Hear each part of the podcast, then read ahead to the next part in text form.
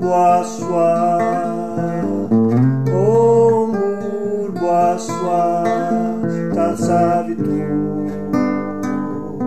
Varenyam Bargo Devasya de Mahi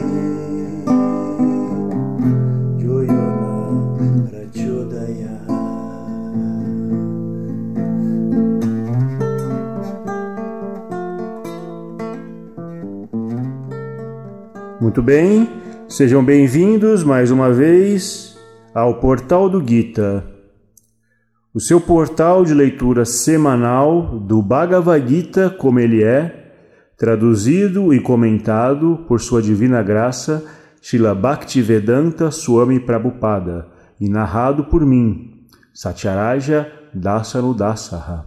Todas as semanas, às quartas-feiras, você tem um novo episódio com a continuação da leitura do Gita. É, o Gita é uma leitura recomendada a todos, mesmo para quem já leu ou para quem ainda não conhece. Cada vez que você lê o Gita, ou aqui no caso escuta, você, você tem um novo insight, você aprende uma coisa nova, você vê uma coisa que você não tinha visto antes. Eu mesmo já li o Gita algumas vezes, estou fazendo essa leitura aqui para vocês Faço leitura para as minhas filhas quando elas vão dormir e sempre eu encontro alguma coisa nova, um novo conhecimento. Por isso é recomendado para quem nesses dias, né, tantas atribuições, tantas ocupações, é, quem não tem tempo para ler pode se utilizar deste podcast, deste canal, deste portal para poder ter acesso a este conhecimento aí no deslocamento ao trabalho, enquanto faz as tarefas do dia a dia. Tá ok? Então, todas as quartas-feiras nós vamos ter um novo episódio, uma continuação dessa leitura. Nós estávamos lendo a introdução do Gita. Então, agora vamos continuar. Também está explicado no Bhagavad Gita como Krishna age em diferentes potências. Este mundo fenomenal ou mundo material no qual estamos situados também é completo em si mesmo, porque os 24 elementos dos quais este universo material é uma manifestação temporária, de acordo com a filosofia Sankhya, se adaptam completamente para produzir os recursos completos que são necessários para a manutenção e subsistência deste universo. Não há nada em excesso, nem há nada faltando. Esta manifestação tem seu próprio tempo fixado pela energia do Supremo Todo. E quando seu tempo se completar, estas manifestações temporárias serão aniquiladas pelo arranjo completo do completo. As pequenas unidades completas, ou seja, as entidades vivas, têm completa facilidade para realizar o completo. E todos os tipos de incompleto são experimentados devido ao conhecimento incompleto sobre o completo. Assim, o Bhagavad Gita contém o conhecimento completo da sabedoria védica. Todo o conhecimento védico é infalível, e os hindus aceitam o conhecimento védico como completo e infalível. Por exemplo, o estrume da vaca é excremento de um animal, e de acordo com o Smriti, ou injunção védica, se uma pessoa toca no excremento de um animal, tem que tomar um banho para purificar-se.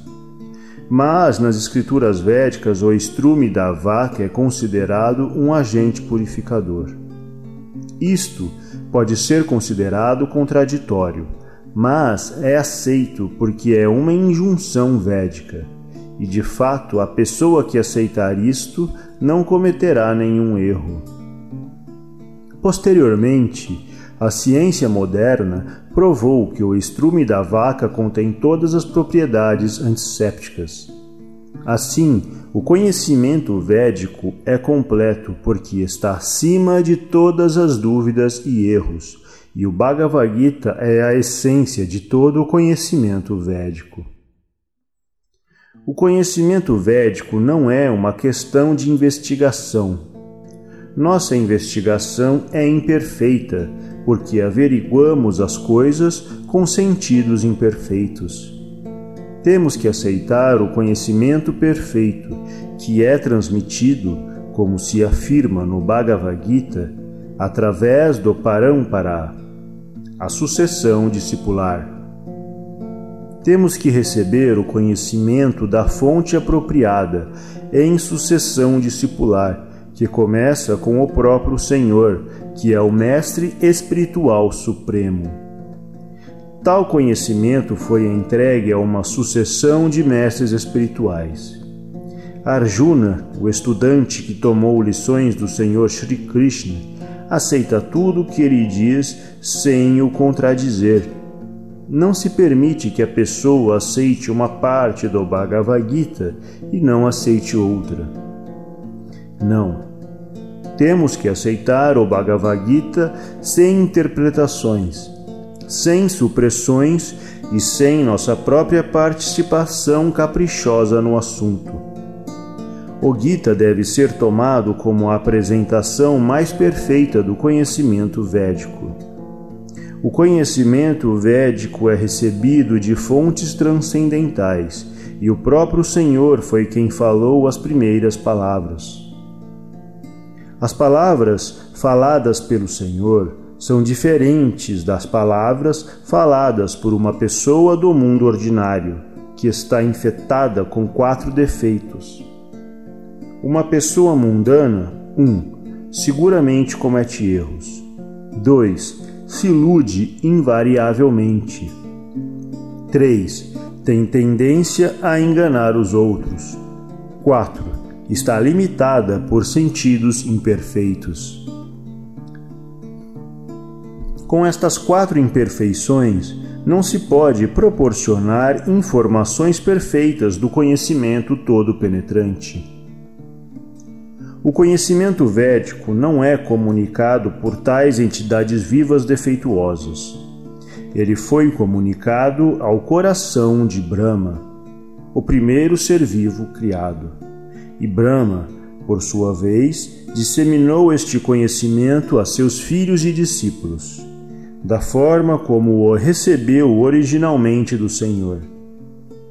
O Senhor é Purnam, completamente perfeito, e não há possibilidades dele se tornar sujeito às leis da natureza material. A pessoa deve, portanto, ser inteligente o bastante para saber que o Senhor é o único proprietário de tudo no universo e que ele é o Criador original o criador de Brahma. No 11 capítulo, o Senhor é chamado de Prapitamaha, porque Brahma é chamado de Pitamaha, o avô, e ele é o criador do avô. Assim, ninguém deve afirmar que é o proprietário de tudo. A pessoa deve aceitar apenas as coisas que o Senhor lhe reserva, como sua cota para sua manutenção. Há muitos exemplos dados de como nós devemos utilizar estas coisas que nos são reservadas pelo Senhor. Isto também se explica no Bhagavad Gita, no começo. Arjuna decidiu que não lutaria na batalha de Kurukshetra. Esta foi sua própria decisão. Arjuna disse ao Senhor que para ele não seria possível desfrutar do reino depois de matar seus próprios parentes. Esta decisão se baseava no corpo, porque ele estava pensando que ele próprio era o corpo e que suas relações ou expansões corpóreas eram seus irmãos, sobrinhos, cunhados, avós e assim por diante. Ele estava pensando desse modo para satisfazer suas exigências corpóreas. O Senhor falou o Bhagavad Gita justamente para mudar esta visão, e no final, Arjuna decide lutar sob as instruções do Senhor, dizendo: Karishye Vachanam Tava. Eu agirei segundo Sua palavra. Neste mundo, o homem não está destinado a afanar-se como os porcos ele deve ser inteligente o bastante para realizar a importância da vida humana e recusar-se a agir como um animal ordinário. Um ser humano deve realizar o objetivo de sua vida, e esta direção é dada em todas as literaturas védicas, e a essência é dada no Bhagavad Gita. A literatura védica é para os seres humanos, não para os animais. Os animais podem matar outros animais vivos que não estarão incorrendo em pecado. Mas, se um homem mata um animal para a satisfação de seu paladar incontrolável, ele deve ser responsável por violar as leis da natureza. No Bhagavad Gita se explica claramente que há três tipos de atividades de acordo com os diferentes modos da natureza: as atividades da bondade, da paixão e da ignorância. Similarmente, também há três tipos de comestíveis: comestíveis em bondade, paixão e ignorância. Tudo isto é claramente descrito, e se utilizarmos apropriadamente as instruções do Bhagavad Gita, toda a nossa vida purificar-se-á. E, finalmente, seremos capazes de alcançar o destino que está além deste céu material. Este destino chama-se o céu Sanatana, o céu espiritual eterno. Neste mundo material, encontramos que tudo é temporário.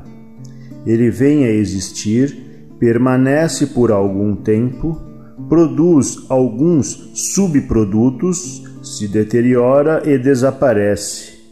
Esta é a lei do mundo material. Quer usemos como exemplo este corpo, ou uma fruta, ou qualquer coisa. Mas, além deste mundo temporário, há outro mundo do qual temos informações.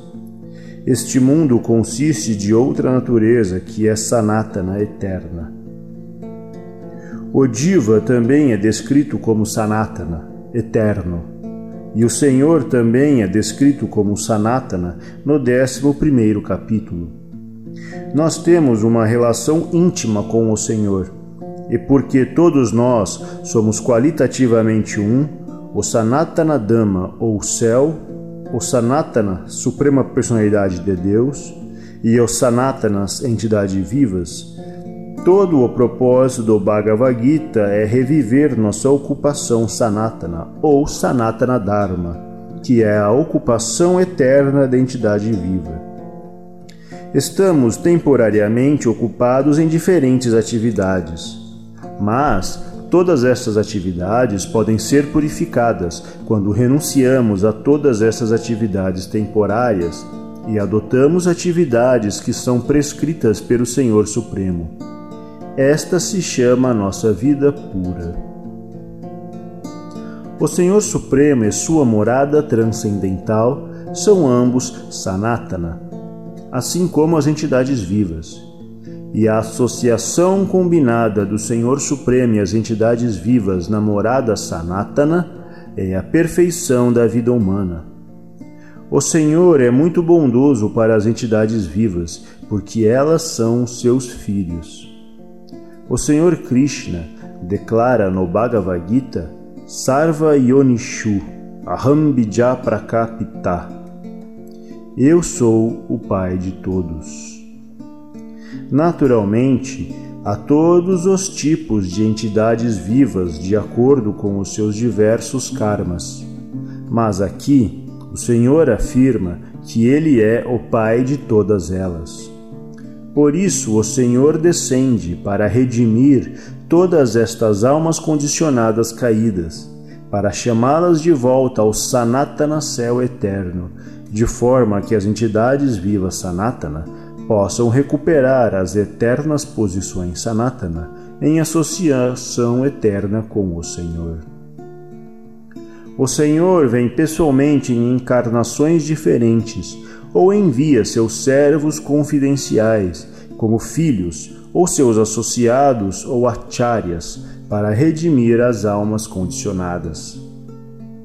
Portanto, Sanatana Dharma não se refere a nenhum processo sectário de religião. É a função eterna das entidades vivas eternas em relação com o Senhor Supremo Eterno. Sanatana Dharma se refere, como se declarou anteriormente, à ocupação eterna da entidade viva. Ramanujacharya explica a palavra Sanatana como o que não tem começo nem fim Assim, quando falamos de Sanatana Dharma, devemos, devido à autoridade de Ramanujacharya, tomar como certo que não tem começo nem fim. A palavra portuguesa religião é um pouco diferente de Sanatana Dharma. Religião transmite a ideia de fé e a fé pode mudar. Pode-se ter fé num processo particular e pode-se mudar esta fé e adotar outra. Mas Sanatana Dharma se refere àquela atividade que não pode ser mudada. Por exemplo, a liquidez não pode ser tirada da água, nem o calor pode ser tirado do fogo. Similarmente, a função eterna da entidade viva eterna não pode ser tirada da entidade viva. Sanatana Dharma é eternamente íntegro com a entidade viva. Quando falamos de Sanatana Dharma, portanto, devemos tomar por certo a autoridade de Sri Ramanujacharya, quando ele diz que Sanatana Dharma não tem começo nem fim. O que não tem começo nem fim não pode ser sectário, pois não pode ser limitado por nenhuma fronteira. Contudo, aqueles que pertencem a uma fé sectária vão erroneamente considerar que Sanatana Dharma também é sectário. Mas, se nos aprofundarmos no assunto e considerá-lo à luz da ciência moderna, é possível que vejamos que o Sanatana Dharma é a ocupação de todas as pessoas do mundo, ainda mais, de todas as entidades do universo. A fé religiosa não sanatana pode ter tido começo nos anais da história da humanidade. Mas não há nenhum começo para a história do Sanatana Dharma, porque ele permanece eternamente com as entidades vivas. Quanto às entidades vivas, os Shastras autorizados afirmam que a entidade viva não tem nem nascimento nem morte. No Gita, está declarado que a entidade viva nunca nasce e nunca morre. Ela é eterna e indestrutível e continua a viver depois da destruição do seu corpo material temporário. Em referência ao conceito de Sanatana Dharma, devemos tentar compreender o conceito de religião pelo significado da raiz da palavra em sânscrito. Dharma se refere àquilo que existe constantemente com objeto particular. Concluímos que há calor e luz juntos com o fogo. Sem calor e luz, a palavra fogo não tem sentido. Similarmente, precisamos descobrir a parte essencial do ser vivo, a parte que é sua companheira constante, esta companheira constante é a sua qualidade eterna, e esta qualidade eterna é sua religião eterna. Quando Sanatana Goswami perguntou a Sri Chaitanya Mahaprabhu sobre o Swarupa de todo ser vivo, o Senhor replicou que o Swarupa, ou a posição constitucional do ser vivo, é prestar serviço à suprema personalidade de Deus. Se analisarmos esta afirmação do Senhor Chaitanya, poderemos ver facilmente que todo ser vivo está constantemente ocupado em prestar serviço a outro ser vivo. Um ser vivo serve a outros seres vivos em suas capacidades, fazendo assim a entidade viva goza a vida. Os animais inferiores servem aos seres humanos como os servos servem ao seu senhor. A serve ao mestre B. B serve ao mestre C. E C serve ao mestre D. E assim por diante Sob estas circunstâncias, podemos ver que um amigo serve a outro amigo, a mãe serve ao filho, a esposa serve ao marido, o marido serve à esposa, e assim por diante. Se continuarmos pesquisando dentro deste espírito, veremos que não há nenhuma exceção na sociedade de seres vivos para a atividade de servir. O político apresenta seu manifesto ao público para convencê-lo de sua capacidade de servir. De modo que os eleitores dão seus votos valiosos ao político, pensando que este vai prestar valiosos serviços à sociedade. O lojista serve ao freguês e o artesão serve ao capitalista. O capitalista serve à família e a família serve ao Estado, nos termos da eterna posição do ser vivo eterno. Desse modo, podemos ver que nenhum ser vivo está livre de prestar serviço a outros seres vivos. E por isso podemos concluir com segurança que o serviço é o companheiro constante do ser vivo e que prestar serviço é a religião eterna do ser vivo. Contudo, o homem professa pertencer a um tipo particular de fé em relação a um tempo e circunstância particulares, e assim proclama que é um hindu, muçulmano, cristão, budista ou de qualquer outra seita. Estas designações são não Sanatana Dharma. Um hindu pode mudar sua fé e converter-se em muçulmano, ou um muçulmano pode mudar sua fé para converter-se em hindu, ou um cristão pode mudar sua fé e assim por diante. Mas em todas as circunstâncias, a mudança de fé religiosa não afeta a ocupação eterna de prestar serviço a outros.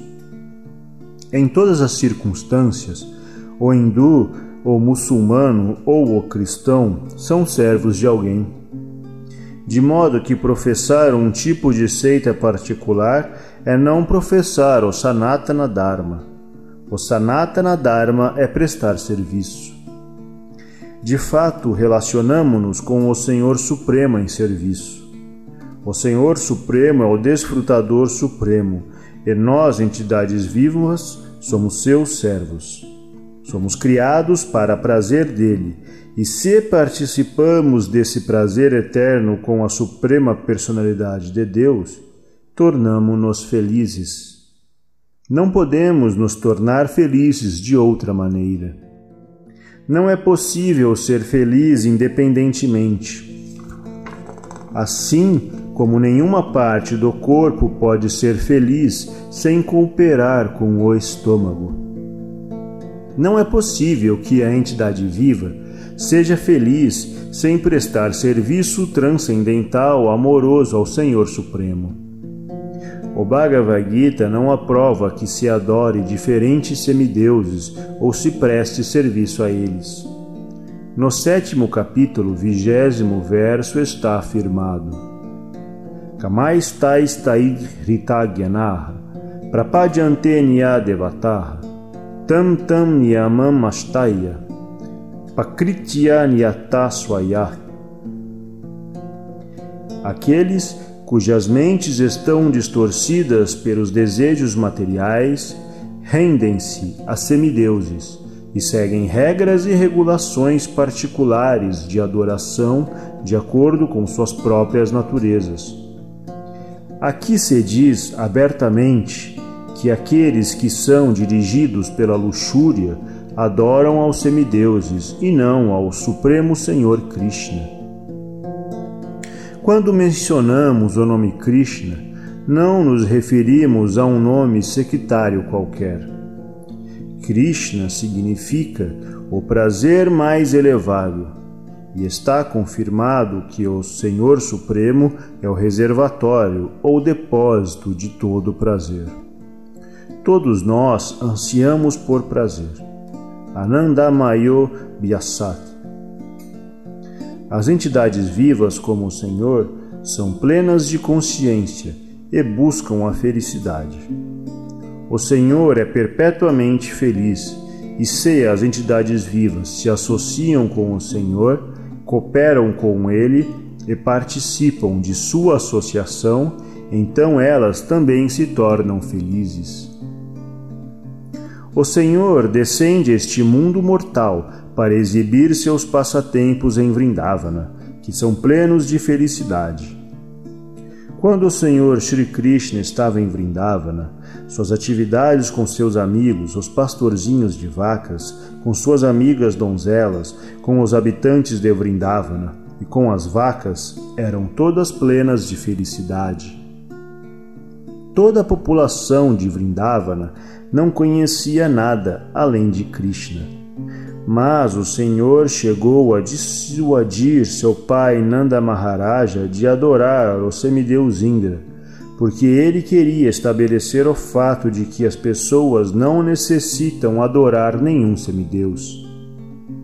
Elas necessitam apenas adorar ao Senhor Supremo, porque o objetivo último delas é retornar à morada dele.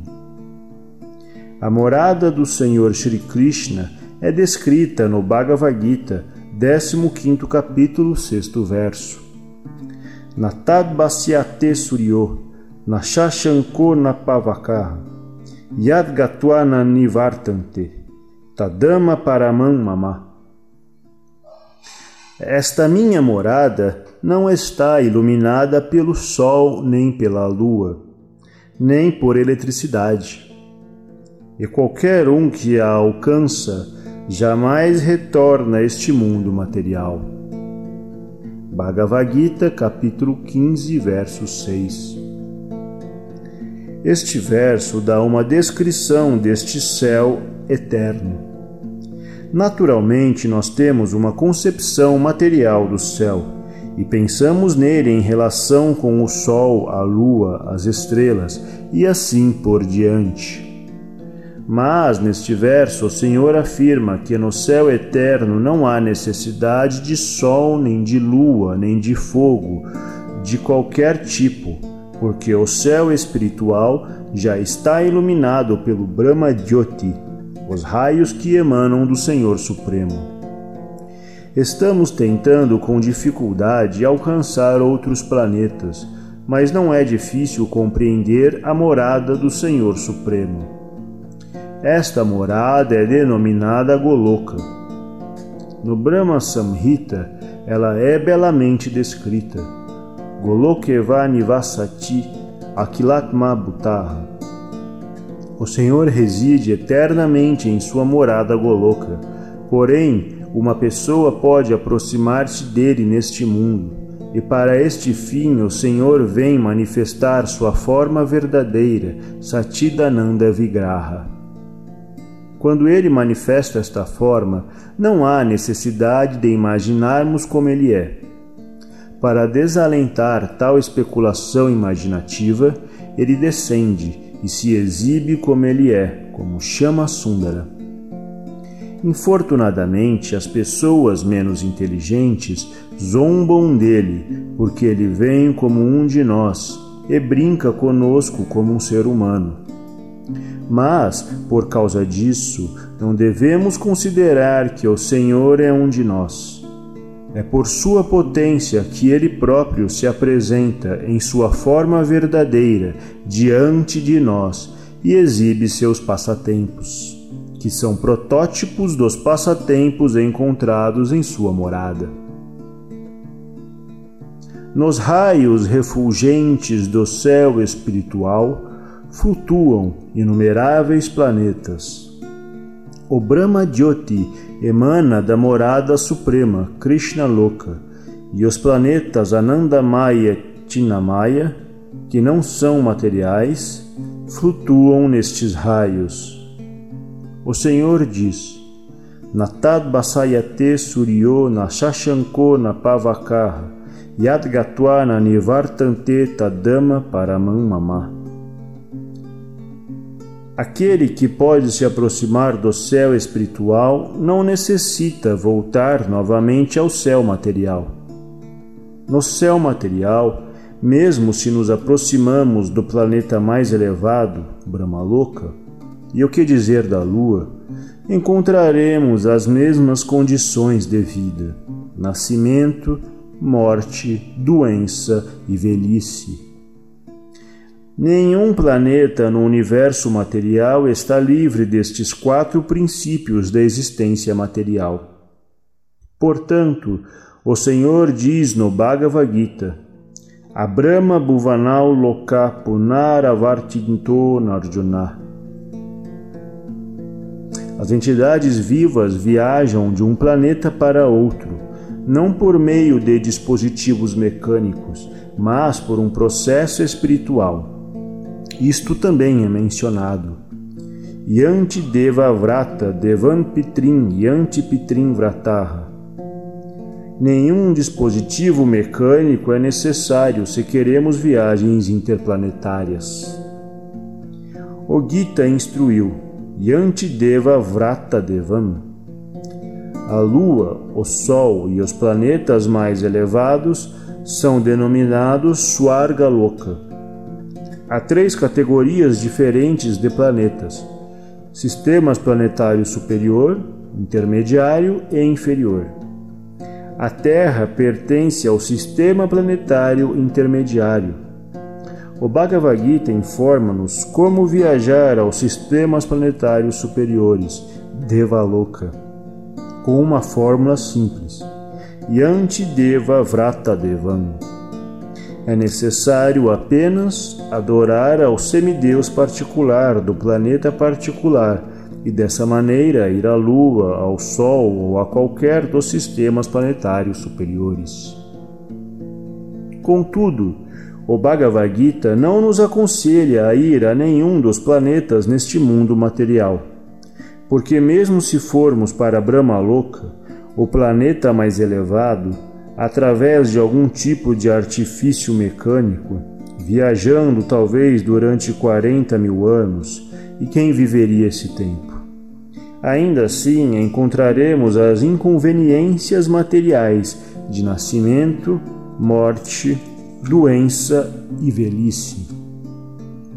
Mas aquele que deseja se aproximar do planeta supremo Krishna Loka, ou de qualquer dos outros planetas dentro do céu espiritual, não se encontrará com estas inconveniências materiais. Dentre todos os planetas no céu espiritual, existe um planeta supremo chamado Goloka Vrindavana, que é o planeta original namorada da original personalidade de Deus, Sri Krishna. Todas estas informações são dadas no Bhagavad Gita, e através de suas instruções recebemos a informação de como deixar o mundo material e começar uma vida verdadeiramente bem-aventurada no céu espiritual. No 15 capítulo do Bhagavad Gita, dá-se a verdadeira descrição no mundo material. Ali, no verso 1, está dito: Shri Bhagavan Uvacha Urdhvamulam Madashakam Asvatam Prahuravyayam Chandam Siyasya Parnani Yastam Veda Savedavid O Senhor Supremo disse Existe uma figueira de bengala que tem suas raízes viradas para cima e seus galhos virados para baixo e os hinos védicos são suas folhas. Aquele que conhece esta árvore é o conhecedor dos Vedas. Aqui, o mundo material é descrito como uma árvore, cujas raízes estão viradas para cima e os galhos para baixo. Temos experiência de uma árvore cujas raízes estão viradas para cima. Se uma pessoa se coloca à margem de um rio ou de qualquer reservatório d'água, pode ver que as árvores refletidas na água estão de cabeça para baixo. Os galhos vão para baixo e as raízes para cima. Similarmente, este mundo material é um reflexo do mundo espiritual. O mundo material nada mais é que uma sombra da realidade. Na sombra não existe nenhuma realidade ou substancialidade, mas da sombra podemos compreender que existe substância e realidade. No deserto não há água, mas a miragem sugere que esta água existe. No mundo material não há água, não há felicidade, mas a água autêntica da felicidade verdadeira existe no mundo espiritual. O Senhor sugere que alcancemos o mundo espiritual da seguinte maneira. No Bhagavad Gita, capítulo 15, verso 5. Nirmama mohajita sangadosha ajatmanicya vinivrita kama Dvandvair vimukta sukha dukha samgnair Gachantiamuda padama vyayam tat Este padama vyayam, ou reino eterno, pode ser alcançado por alguém que seja Nirmama Moha que quer dizer isto?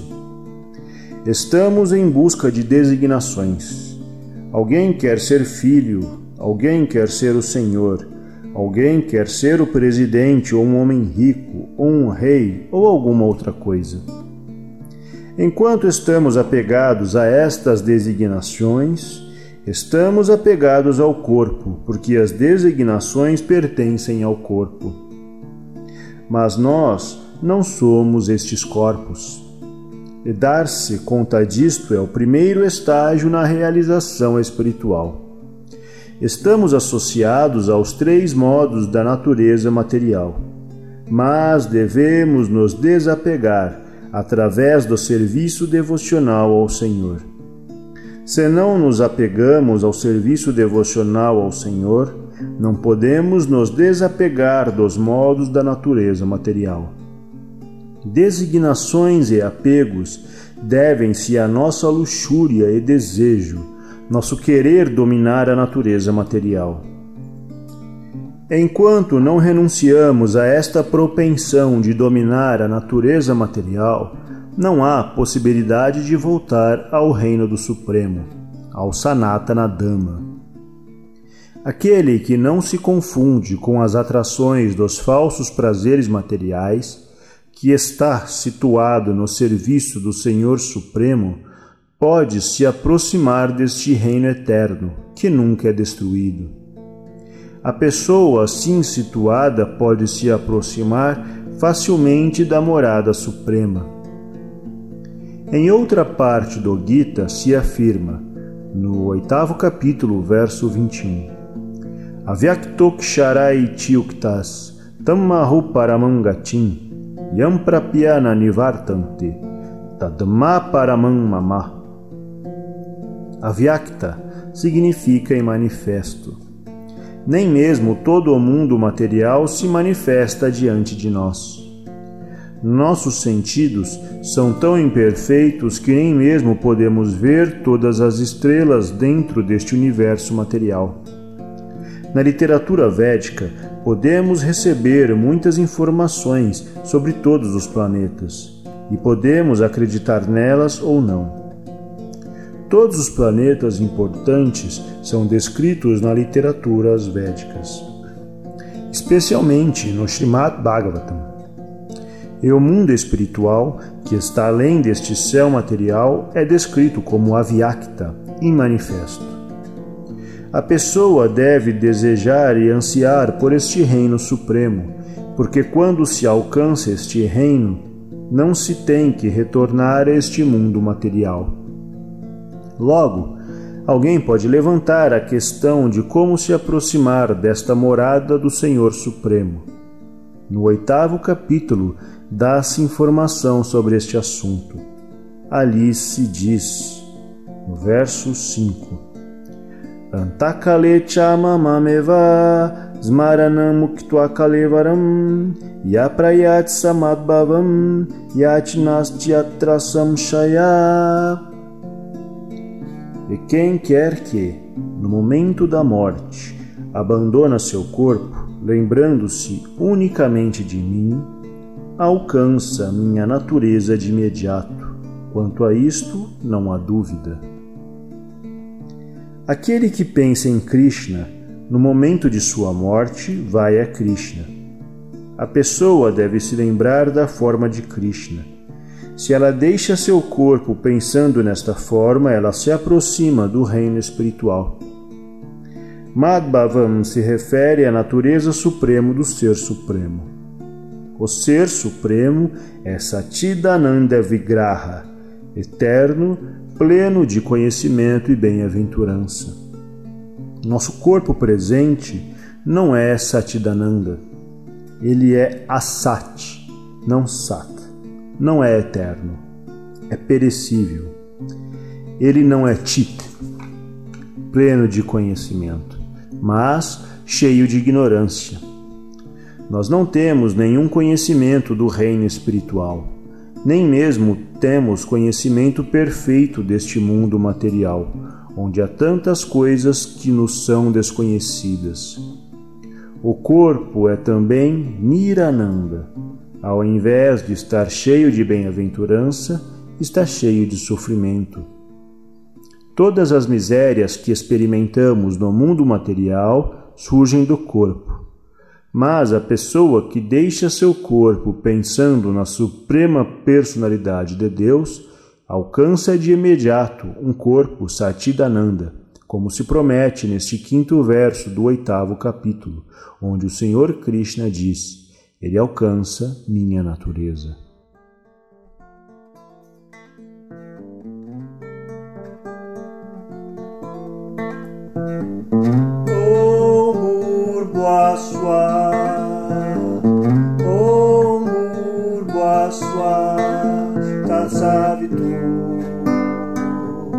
Varenyam Bargo Devasya de Mahi